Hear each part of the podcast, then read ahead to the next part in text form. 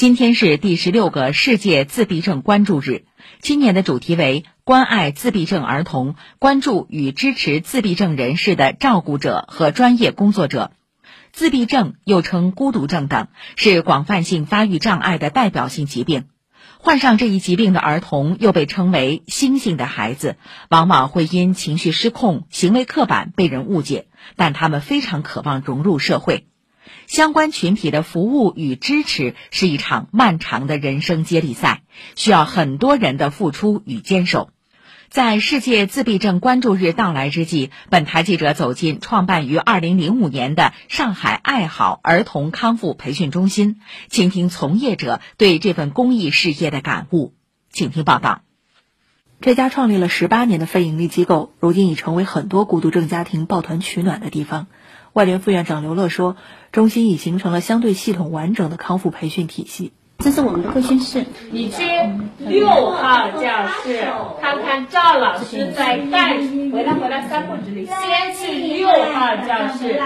这边是那个我们的精细教室，这边就是我们的课程体系：语言行为教学、自然情景教学、社交跟幼小衔接融合课。”对普通人而言十分简单的事物，在这里都要被特教老师拆分成若干个小步骤，不厌其烦的教授。你教会他认识红色苹果了，你给他一个绿色，他不认为它是这个苹果。都教会他了，红色、绿色、黄色都是苹果了，你把苹果一切开，他又不知道是苹果。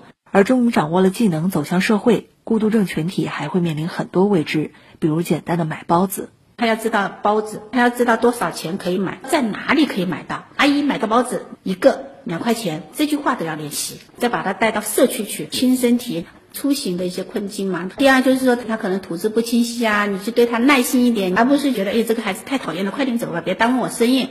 除了友好的社会环境，刘乐一直强调，孤独症援助是一个全生命周期过程。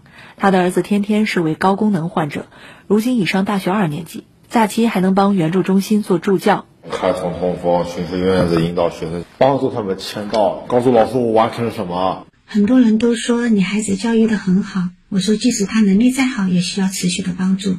他就读的大学还给他配备了心理老师，即使是这样，他会有不理解他的同学。我一直引导他多和愿意帮助他的人做朋友。成年后的孤独症群体受到的关注远不如孩童时期多，除了一小部分能升学就业、从事辅助性工作外，相当一部分只能待在家里，甚至被送往寄养院。二零一八年起，爱好面向十四岁以上大龄孤独症患者开设了免费培训班，希望这些家庭能继续得到培训，改善生活质量。会出现就是有些家长已经躺平，是我们不想看到的。未来很长的路都是需要家长陪同的，所以要学习。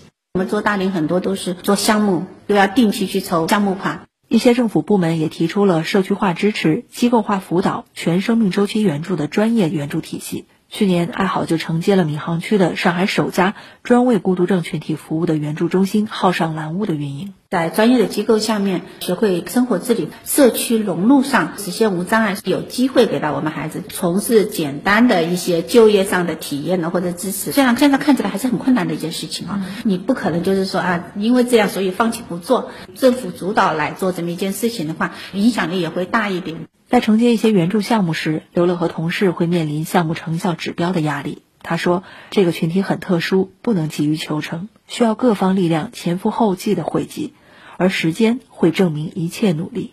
中重度的孩子，就拿穿衣服，他都是以年为单位在学习。别人觉得我为什么要投年？有些志愿者他就会问我：我今天陪了他一下午，对他有用吗？我就说当然有用啊。可能会经过很多年之后，后面很多很多很多很多代的志愿者看到他的改变了，只是你没看到而已。